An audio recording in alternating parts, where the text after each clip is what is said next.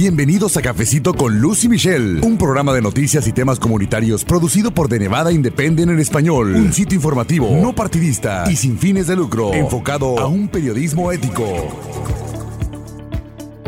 ¿Qué tal? ¿Ya listos para tomarse un nuevo cafecito informativo con nosotros? Bienvenidos, yo soy Luz Gray, editora con The Nevada Independent en español. Este es su podcast Cafecito con Luz y Michelle, producido y transmitido desde Las Vegas, Nevada, y bueno, también con nuestro equipo en el norte del estado de Plata. Y en esta ocasión pues me acompaña la otra voz del cafecito informativo, mi colega Michelle Rindels, precisamente desde la capital del estado. Y el tema que vamos a abordar hoy tiene que ver con la reapertura de escuelas, que es una de tantas áreas que se han visto afectadas debido a la pandemia. Y bueno, la gran preocupación que tienen los padres, los estudiantes, el personal docente, todo lo que tiene que ver con la vida académica y el futuro profesional de los estudiantes bajo estas circunstancias que cambiaron de manera repentina y que se han tenido que adaptar todas las partes para poder seguir con este sistema de aprendizaje o estos modelos que, bueno, pues están tratando de implementar y los planes que hay para el regreso al ciclo escolar o al año escolar. Así que en esta ocasión conversamos con María Marinch, ella es directora de comunicaciones del Distrito Escolar del Condado Clark y hablamos precisamente acerca de estos temas. Así que bueno, acomódese en su sitio favorito y vamos a tomarnos este cafecito informativo. Bienvenidos. Antes de entrar en materia, también saludo a mi compañera Michelle Rindels, quien se encuentra en el norte de Nevada. Saludos, gracias por estar escuchando Cafecito. Y como mencionaste, Luz, hoy nos acompaña María Marinch. Ella es directora de comunicaciones del Distrito Escolar del Condado Clark. Gracias por venir a tomarse este cafecito informativo con nosotros, María. Muchas gracias. Me encanta el café y estar aquí con ustedes y con todos los que nos escuchan es un placer. Muchísimas gracias, María. Me gustaría empezar comentando acerca de la situación que están viviendo varias familias. He tenido la oportunidad de conversar con algunos padres quienes no tienen los recursos para acceder al Internet, por ejemplo, y dicen que solo están usando un teléfono para poder conectarse a un teléfono celular. También hay ciertas áreas donde el acceso a Internet puede resultar poco óptimo y eso pues está dificultando que los estudiantes vayan a la par con este modelo de educación virtual que se está llevando a cabo actualmente. María, ¿nos puede comentar un poquito qué esfuerzos está haciendo actualmente el Distrito Escolar del Condado Clark para aumentar la conectividad? Claro que sí. Bueno, primero que nada quiero asegurarles a los padres de familia que esto es completamente algo que el distrito escolar y no solamente nosotros, sino las ciudades, todos los oficiales en diferentes entidades, las compañías tienen en mente, porque sabemos que nuestros padres necesitan acceso para que sus hijos tengan éxito en la educación a distancia y, y esto es algo muy importante. Todos los días estamos solucionando uh, y buscando opciones para solucionar esto. Lo primero es que queremos movernos en un modelo en donde cada estudiante de Clark County tenga un Chromebook, que es el aparato uh, que se está utilizando para la educación. Y lo que vamos a hacer con eso, se han eh, comprado varios y las escuelas van a estar distribuyendo estos aparatos a las familias eh, y vamos a movernos a que cada estudiante lo tenga, pero siempre concentrándonos primero en aquellos estudiantes que necesitan el aparato primero. Tenemos algunas familias que tienen ya algún tipo de, de aparato, computadora en la que los estudiantes se pueden comunicar y otros que no. Entonces vamos a darles a los que lo necesitan primero y eventualmente todos los estudiantes de Clark County tendrán acceso a ese recurso. Y en cuanto a la conectividad, Estamos haciendo avances con esto. El distrito sabe que hay lugares en donde incluso si hay algún proveedor de, Internet, por ejemplo, la comunicación no es la máxima. Entonces estamos trabajando con las compañías, con el Estado, con las empresas eh, que son que colaboran aquí con Clark County, que nos están diciendo cómo les ayudamos a nuestros padres, cómo les ayudamos a, las familias para que puedan comunicarse. Y estamos viendo varias opciones, desde trabajar con los proveedores de, de Internet para ver qué tipo de planes les extienden a las familias que sean accesibles o incluso gratuitos por algún tiempo, debido a que eh, la circunstancia pues requiere que los estudiantes tengan este acceso y si no, que utilizamos los hotspots o, los centros de conectividad móvil. ¿Qué es lo que vamos a hacer con esto? Entonces, estamos explorando todas las opciones y definitivamente eh, eh, pronto van a ver un poco más de información sobre lo que va a estar disponible para que las familias se conecten, pero todos los días estamos trabajando en esto. María, ¿cómo va a ser ese esfuerzo para comprar tantos Chromebooks? Porque necesitamos miles de Chromebooks y cada distrito en, el país también necesita tantos disponibles. Claro que sí. Bueno, desde que tuvimos la, eh, la dirección de emergencia del gobernador para movernos a un modelo a distancia la primavera pasada, eh, el distrito se empezó a mover para ver qué tipo de, de inventario teníamos ya, qué tipo de, números teníamos en cuanto a aparatos disponibles en este momento. E inmediatamente se movilizó el distrito para empezar a comprar aparatos dentro del presupuesto que se tenía e incluso buscar la ayuda, el apoyo de las corporaciones que donaron dinero, la ciudad de Henderson, por ejemplo, varios otros ah, donaron dinero para que se compraran estos aparatos y se pusieron las órdenes en ese momento. Y desde entonces se han ordenado más aparatos, esperamos que eh, nos lleguen em, eh, eh, lo más pronto posible. Sin embargo, como lo mencionas tú, Michelle, hay mucha demanda y en todo el mundo se están necesitando estos aparatos. Entonces, sabemos que algunos no nos llegarán hasta posiblemente octubre, pero tenemos inventario en las escuelas, tenemos inventario central que se va a empezar a distribuir la semana entrante. Los directivos de cada escuela se van a comunicar con sus padres sobre la forma en la que se van a distribuir y los horarios para que empecemos a darle a los estudiantes los aparatos que necesitan para estudiar. También quiero recordarles que muchos estudiantes se quedaron con los aparatos durante el verano para que pudieran ellos tener educación durante el verano y ya tienen ellos algún aparato para empezar. Obviamente pues habrá ah, en ocasiones que refrescar el aparato o, cambiarlo, depende de lo que necesiten los padres y eso se hará mucho a nivel de las escuelas en donde el apoyo se les prestará, pero eh, estamos haciendo todo lo posible, las órdenes se, se, se pudieron poner basando en el presupuesto que teníamos y obviamente esperamos con el apoyo de los dólares federales que se están em, poniendo para este esfuerzo que podamos incluso cubrir esos gastos y, poner más apoyo para nuestros estudiantes. Sí, quiero hablar un poco de esos fondos federales. a la legislatura aprobó 50 millones de dólares para los distritos estatales para aumentar la conectividad y hacer otras cosas para aprendizaje a distancia. ¿Qué es el plan del distrito del condado Clark para usar esos fondos? ¿Tienen exactamente lo que van a pasar con esos fondos? Pues en este momento no tengo todos los detalles de exactamente, pero sí te puedo decir que parte de eso se, se utilizará para comprar aparatos y lo que es la conectividad. Ahorita se están viendo las opciones. Como dije, compraremos eh, eh, centros móviles, lo que son los hotspots para la conectividad o, se va a trabajar con alguno de los proveedores, cómo va a estar, eh, cómo va a resultar eso, cómo se va a ofrecer el servicio. Los detalles se están trabajando, pero eh, definitivamente con la visión del, de la legislatura de haber proporcionado estos fondos para apoyar a nuestras familias, eh, se van a utilizar, de que se van a utilizar, se van a utilizar y se van a utilizar obviamente en esta conectividad, los detalles de cómo exactamente se están desarrollando ahorita estamos hablando y están hablando de eso eh, las diferentes personas encargadas en el distrito de cómo solucionar la conectividad. Usted habló un poco de, compañías privadas. en la reunión eh, en la semana pasada, uh, los líderes del distrito estaban hablando de, de, Cox Communications y qué va a hacer esa compañía para, para ayudar con ese problema de conectividad.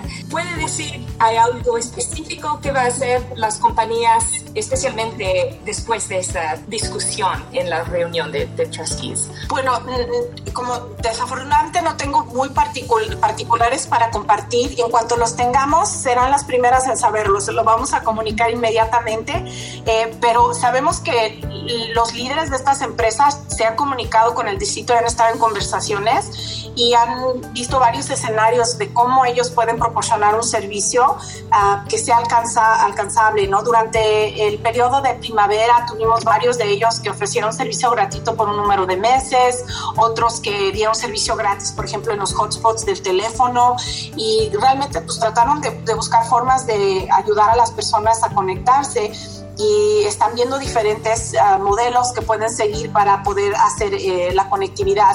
Y definitivamente no va a ser una sola solución, yo creo que van a ser varios procesos que se van a poner en su lugar para poder cubrir a la mayoría de las personas de la forma más eficiente y obviamente con pues el dinero ¿no? que, que se tiene disponible. Sí, eh, María, acerca de eso también mencionó usted un poquito, pero mm, quisiera saber cómo, cuáles van a ser los criterios para darle prioridad precisamente a a las familias, o sea, en qué orden o qué requisitos van a necesitar las familias que eh, pues estos Chromebooks, a quienes se les van a dar primero, porque hay familias que dicen, bueno, yo tengo tres niños, nada más tengo una computadora o no tengo ninguna computadora, entonces para ellos pues desde luego son una prioridad, ¿no? Así que, eh, ¿en qué se va a basar el distrito escolar para empezar a dar estas computadoras, ¿no? Estos Chromebooks. Claro, eh, los, los directivos de cada escuela están asesorando la necesidad a nivel escuela, porque cada escuela es distinta, cada comunidad es distinta y están comunicándose con los padres de familia. Nosotros como distrito, como saben, mandamos esa encuesta para eh, preguntarle a padres de familia ciertas cosas y, digo, no, tuvimos una participación en la encuesta grande, pero obviamente no todos los padres participaron, pero eh, en base a eso sí nos dimos cuenta que hay un, número de padres que tienen, eh, lo, tienen ya pues lo que se necesita para, para poder empezar la escuela en cuanto a conectividad y aparatos. Eh, pero muchos más, a lo mejor algunos que no contestaron a la encuesta fue precisamente porque no tenían la conectividad o el aparato. Entonces estamos trabajando con los, los directivos a nivel de la escuela para que ellos asesoren y digan qué se necesita. Y definitivamente eh, tú lo, mencionas, Luz, muchos de los padres de familia a lo mejor tenían un aparato que recibieron del distrito, pero los otros, los otros niños no, pero estamos moviéndonos a ese modelo.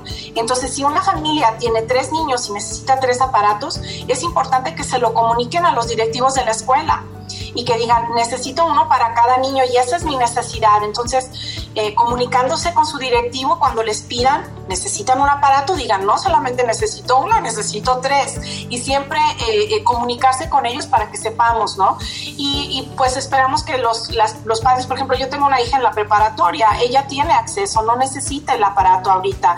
Es mejor que otra persona lo tenga. Entonces, a mí cuando me mandó la encuesta a la directiva, yo contesté, no necesito, gracias, para que entonces ella pueda decir, una persona que no tengo en mi lista y pongo a la otra persona que lo necesita. María, ¿cuál es el estatus de los esfuerzos que está llevando a cabo el distrito escolar para atender las preocupaciones de los padres que tienen que ir a trabajar y no tienen los medios para sustentar un servicio de cuidado de sus niños? Sí, esto realmente pues es una situación eh, difícil para todos y sabemos que, que que muchos padres están teniendo mucha angustia y están eh, con muchas preocupaciones por esto. definitivamente cuando estábamos explorando, se estaban eh, presentando presentaciones a los, eh, a los miembros de la junta directiva sobre un modelo mixto. era precisamente también sabiendo que con la consideración de los números de COVID-19 y las infecciones, cómo podía proporcionarse un tipo de, mezcla, pero desafortunadamente porque los números han incrementado, los directivos tomaron la decisión y la recomendación fue eh, de movernos a este modelo a distancia, que sí muchas personas pues tienen esa preocupación del, del, cuidado de los niños. Eh, se ha estado trabajando con el condado y con las ciudades y con los proveedores que generalmente tienen programas después de la escuela y programas eh, en donde se reciben a los jóvenes para para cuidado después o antes de la escuela o de verano y estamos también trabajando con ellos. El, el, el, el, reto más, más grande es el espacio y las limitaciones que tenemos. Obviamente se tienen que seguir las guías de salud y de seguridad, pero ah, también eh, quisiera yo decirles que tengo ya el anuncio de la solución, pero se está trabajando en eso. En cuanto al distrito escolar, lo que se ha hecho, sabiendo que muchos padres tienen esta preocupación en cuanto a la instrucción, por ejemplo, eh, va a haber clases que están programadas en vivo como medio de, virtual para que el, maestro se comunique con sus alumnos en un horario eh, fijo y puedan tener pues una clase virtual. Pero sabemos que no, a lo mejor esos, en esa clase hay algún alumno que no puede participar porque es, la persona que los está cuidando no está disponible para conectarlos, por ejemplo, si son jóvenes, unos niños chiquitos. Entonces va a haber flexibilidad, se van a grabar estos cursos y se van a, a permitir para que los padres de familia después, a su tiempo, cuando ellos puedan, Ah, puedan eh, ingresar el contenido y también les sirve a los otros estudiantes por si quieren repasar la lección, eh, que puedan ver eso. Eh, y también va a haber una combinación de clases en vivo y clases que son básicamente contenido libre, ¿no? que la gente puede estudiar a, a su tiempo todo con la guía y el apoyo de los maestros. Los maestros son maravillosos, creativos, están haciendo unas cosas increíbles porque realmente están comprometidos para que sus estudiantes crezcan y, para prestarles los servicios. Entonces, eh, todo el contenido, aunque sea a, distancia, está apoyado profesionalmente por un maestro calificado. Ah, María, el tiempo se está pasando muy rápido y ya se acerca el inicio del nuevo ciclo escolar creo que tenemos tres semanas. A mí los padres quieren saber cuándo el distrito escolar les va a dar información precisa de las computadoras que necesitan bien con los almuerzos um, y la comida uh, y, preocupaciones similares. ¿Hay, ¿Hay fechas límites para ustedes para compartir esta información con las familias qué debemos eh, las familias esperar. Claro que sí. Eh, si me permites, nada más en cuanto a lo que tiene que ver con los alimentos, eh, quiero recordarles a todos que los centros de distribución aquí en el condado de Clark para alimentos continuarán hasta agosto 21. Entonces, los padres de familia y las familias que han estado recogiendo los alimentos pueden continuar haciéndolo hasta el 21 de agosto.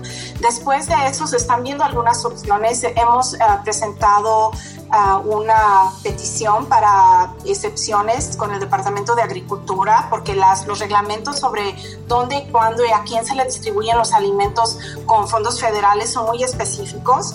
Eh, tuvimos la fortuna que el gobierno federal eh, nos dio las excepciones a través del Departamento de Agricultura para poder proporcionar alimentos durante el cierre escolar eh, eh, pasado, pero estamos tratando de ver qué opciones hay, pero de que vamos a tener alimentos para los estudiantes y va a haber alguna forma de que ellos tengan acceso, definitivamente. La forma se está se, va a anunciar en cuanto veamos si nos van a dar esas excepciones.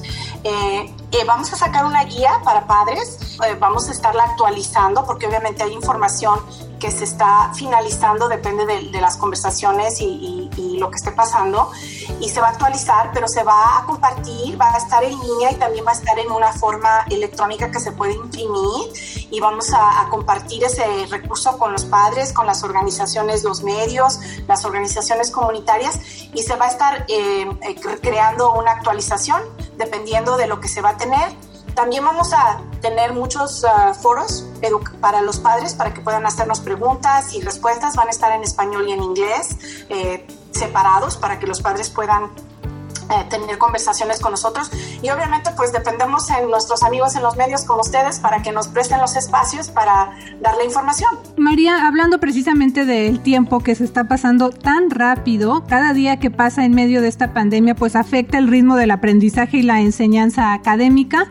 El modelo educativo cambió de manera repentina y eso pues dejó ver carencias y necesidades tanto para alumnos como también para el personal docente, ¿no? Eh, ¿Qué van a hacer los maestros y el distrito escolar para abordar, abordar perdón, esas brechas de aprendizaje que ocurrieron durante el cierre de las escuelas que empezaron en la primavera. Claro que sí.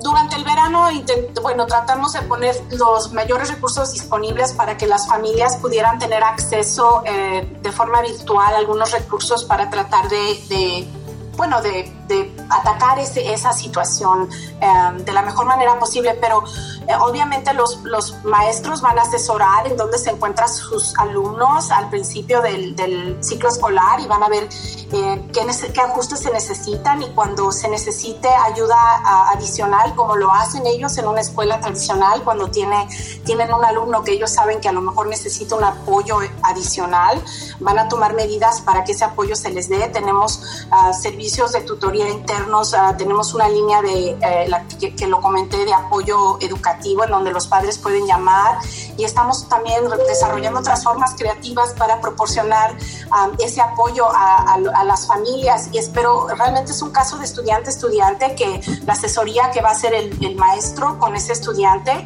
y comunicándose con las familias y con los estudiantes. Y por eso también es tan importante, yo sé que muchos padres están preocupados por el modelo, pero lo que nos interesa mucho también es que ellos estén involucrados, que si ellos también están teniendo preocupaciones por sus estudiantes, que se comuniquen con su maestro, el maestro se va a estar comunicando constantemente con ellos y, que expresen esas cosas. Nosotros, y estoy generalizando por supuesto, pero a veces en, en la comunidad hispana nos da pena decir y pedir, pero es importante que ellos eh, se comuniquen con el maestro, con la escuela y digan, necesito ayuda, siento que mi hijo se está retrasando o mi hija, y, este, y los maestros están eh, muy conscientes de que van a tener que poner al tanto a muchos de los estudiantes. María, hay familias y maestros que están considerando una opción que se conoce como microescuela o también homeschool, um, que se refiere a escuelas con menos de 150 uh, estudiantes que a menudo trabajan junto a compañeros mayores y menores en el mismo salón de clases. A veces es un grupo muy pequeño. ¿Qué están haciendo el distrito escolar para que esas familias permanezcan en el modelo tradicional y el, el distrito? Claro que sí. Bueno, primero que nada quiero recordarle a los padres que no se han inscrito, que no se han registrado con el distrito, que por favor lo hagan. Eh, lo pueden hacer a través de la plataforma que tenemos en línea en la página red del distrito o lo pueden hacer llamando a su escuela eh, de zona y ahí les pueden guiar sobre lo que se tiene que hacer para que se registren. Entonces lo primero, si están pensando venir a CCSD, regístrense ya para que podamos saber qué vienen. La otra cosa es que es importante que la gente sepa que la forma en la que los fondos escolares se eh, determinan por medio del Estado tiene que ver con el conteo de los estudiantes registrados. Entonces, si nosotros tenemos estudiantes, por ejemplo, que no inician con nosotros y no se registran y luego, como esperamos que algún día vamos a volver a la normalidad, ¿verdad? Eh, entre, entre más pronto mejor, esperamos que, que los números bajen, que la comunidad este, responda bien y empiece a tomar precauciones para que las infecciones bajen. Pero cuando lleguemos a un momento dado en que digamos se van a reabrir las escuelas, ¿verdad? Porque esperamos que este virus no va a durar para siempre. Si nosotros no tenemos a los estudiantes registrados y participando con nosotros, ya no contamos con esos fondos. Entonces el estudiante llega y se tienen, obviamente vamos a recibir a todos los estudiantes, por eso somos una institución de educación pública, pero eso crea un reto, porque no hay suficientes a lo mejor maestros, porque no hubo suficientes estudiantes registrados. Entonces, sí, eh, claro, es una decisión personal de cada individuo, tienen ellos la elección de varias opciones y eh, entendemos eso, pero sí realmente los, los invitamos a que entiendan que la repercusión de la decisión no solamente es por dos o tres meses. Entonces, y además, quiero también decirles que el modelo de educación a distancia que se utilizó en la primavera no es lo mismo que van a tener los alumnos en el otoño. Eso fue una emergencia en donde se movió de un modelo a otro en menos de una semana y todos los estudiantes estaban tratando y los maestros y los padres todos estábamos tratando de ver qué estaba pasando. Ahora es un currículo estructurado, los maestros, es nuevo contenido que se va a presentar, hay diferentes formas completamente diferente en ese sentido, que hay mucho más apoyo, estructura, se van a tomar notas, va a haber este, eh, eh, una forma de nuevo aprendizaje. No, en, la, vez pasada los estudiantes estaban repasando mucho contenido, pero no estaban tomando nuevo contenido por las circunstancias. Y los maestros, como lo dije, son fenomenales y el mismo apoyo que reciben de sus estudiantes en persona, ellos están dedicados a proporcionarlo en línea. Entonces quiero que los padres recuerden qué tan maravillosos son los maestros de CCSD y esos son los mismos maestros que les van a estar dando servicio a sus estudiantes. Ya mencionó usted la importancia también de que los padres pues colaboren y se comuniquen con ustedes, pero yo me quiero referir a las familias que tienen niños con necesidades especiales, por ejemplo, que tienen hijos muy pequeñitos o que tienen niños que están aprendiendo inglés aparte de lo que tienen que aprender en sus clases normales. Eh, ¿De qué manera va a colaborar o está colaborando el distrito escolar con estas familias? Bueno, primero para los estudiantes con necesidades especiales, sé que los padres también tienen mucha ansiedad, pero cada estudiante obviamente obviamente tienen necesidades particulares e, e únicas, por eso tienen los planes eh, específicos para ellos. Los maestros de educación especial y los asistentes van a estar comunicándose con todos los padres de familia uno a uno para revisar el plan actual que tienen y para ver qué tipo de adaptaciones se necesitan hacer para ese estudiante en particular. Entonces van a empezar a recibir notificaciones para hacer una junta de revisión del plan uh, virtual o por teléfono. Entonces los padres necesitan saber que vamos a trabajar con cada uno de sus estudiantes en sus necesidades especiales y en esas juntas se van a revisar los planes. Uh, lo mismo con los estudiantes de, de, ILL o de segundo idioma, se sabe que los padres necesitan apoyo. El, nuestro equipo de, eh, que trabaja con, con eh, uh, estudiantes de aprendizaje de segunda lengua está trabajando arduamente para que toda la educación sea eficiente y eficaz y los estudiantes, siendo muy creativos y utilizando otros métodos que se han utilizado en otros lugares con éxito, para que los estudiantes no pierdan eh, su aprendizaje y el apoyo a los papás también exista. La línea telefónica va a estar disponible, eh, como lo dije en español, y hay varios otros servicios que están disponibles en otros idiomas para ayudar a los padres de familia a apoyar a sus estudiantes. Eh, se están tomando los ajustes y las precauciones necesarias para poder asistir a estas eh, diferentes estudiantes que tienen diferentes necesidades.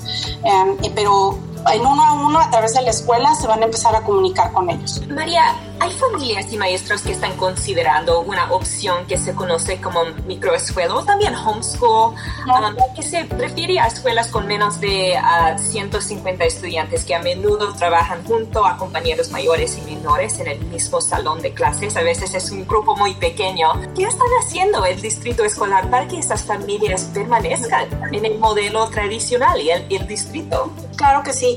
Bueno, primero que nada quiero recordarle a los padres que no se han inscrito, que no se han registrado con el distrito, que por favor lo hagan. Eh, lo pueden hacer a través de la plataforma que tenemos en línea en la página red del distrito o lo pueden hacer llamando a su escuela eh, de zona y ahí les pueden guiar sobre lo que se tiene que hacer para que se registren. Entonces, lo primero, si están pensando venir a CCSD, regístrense ya para que podamos saber que vienen. La otra cosa es que es importante que la gente sepa que la forma en la que los fondos escolares se eh, determinan por medio del Estado tiene que ver con el conteo de los estudiantes registrados. Entonces, si nosotros tenemos estudiantes, por ejemplo, que no inician con nosotros y no se registran y luego, como esperamos que algún día vamos a volver a la normalidad, ¿verdad? Eh, entre, em, entre más pronto mejor, esperamos que, que los números bajen, que la comunidad este, responda bien y empiece a tomar precauciones para que las infecciones bajen. Pero cuando lleguemos a un momento dado en que digamos, se van a reabrir las escuelas, ¿verdad? Porque esperamos que este virus no va a durar para siempre. Si nosotros no tenemos a los estudiantes registrados y participando con nosotros, ya no contamos con esos fondos.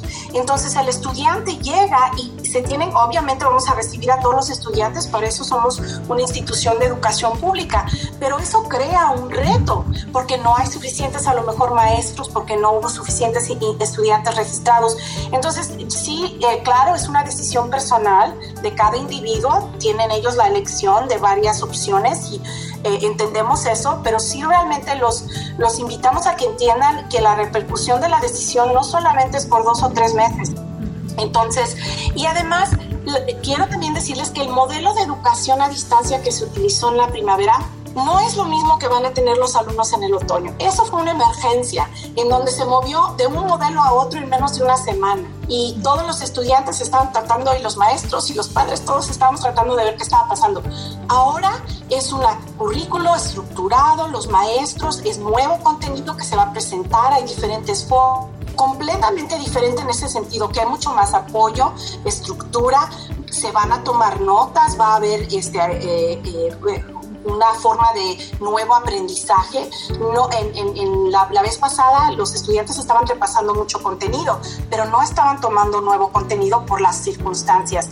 Y los maestros, como lo dije, son fenomenales y el mismo apoyo que reciben de sus estudiantes en persona, ellos están dedicados a proporcionarlo en línea. Entonces, quiero que los padres recuerden qué tan maravillosos son los maestros de CCSD y esos son los mismos maestros que les van a estar dando servicio a sus estudiantes. El tema de la reapertura de escuelas va a seguir siendo el foco de atención para padres, estudiantes y personal docente. Así que le agradecemos mucho por tomarse ese cafecito para informar a la comunidad. Muchas gracias. Muchas gracias y aquí estamos cuando lo necesiten. Muchas gracias a todos. Falta mucho por hacer, desde luego, pero vamos a seguir invitando a personal del Distrito Escolar del Condado Clark para que nos ponga al tanto de cómo se van desarrollando estos planes, los esfuerzos y todo lo que falta para continuar con este ciclo de aprendizaje aquí en el estado de Plata. Y sabe que también quisiera aprovechar en cualquier parte del mundo que usted nos esté escuchando, le voy a invitar a que vaya a nuestra página informativa en el internet que se llama The Nevada Independent en español, porque justamente esta semana dimos a conocer una nueva sección que es interactiva que se llama Coronavirus en Nevada. La verdad es que detrás de toda esta página, de todas estas gráficas, mapas y tanta información que usted va a ver en esta sección, pues hay un trabajo bastante minucioso, sobre todo de nuestra colega reportera Megan Messerly. Ella es quien se ha encargado de todos los días estar siguiendo las tendencias, los números, las cifras que también hablan, que también reflejan toda la situación que se está presentando aquí en el estado de Plata con respecto al coronavirus. También en episodios anteriores le hemos comentado a usted cómo es que lamentablemente la comunidad hispana aquí en Nevada es la que se está viendo más afectada por casos de coronavirus. Así que pues gracias a usted que nos escucha, a los lectores, también desde luego a nuestros editores por tener esta visión, fue posible crear la versión en español de esta sección que como le digo es interactiva. También yo le diría gracias a la magia de nuestro director de tecnología CJ Kinney por hacer posible todo esto. Yo se lo puedo narrar, se lo puedo describir, pero no hay mejor manera de que usted visualice cuál es la situación desde casos positivos, hospitalizaciones, recuperaciones que también nos preguntan mucho acerca de eso, localización de condados, todo lo que usted quiera encontrar o quiera saber, allí lo va a poder ver y si no encuentra alguna cosa en particular o tiene preguntas, también va a encontrar nuestros correos electrónicos para que nos haga llegar sus preguntas. Así que visite nuestra nueva sección Coronavirus en Nevada, datos recientes en The Nevada Independent en español. Bueno, pues nos escuchamos la siguiente semana con un nuevo episodio de Cafecito con Lucy Michelle, el podcast en español de The Nevada Independent. Muchas gracias. Para la información más actualizada al momento, las noticias minuto a minuto, síguenos en redes sociales como de Nevada Independent en español, en Facebook, Envy Indie en español, en Instagram, de Nevada Independent en español, nuestro estado, nuestras noticias, nuestra voz.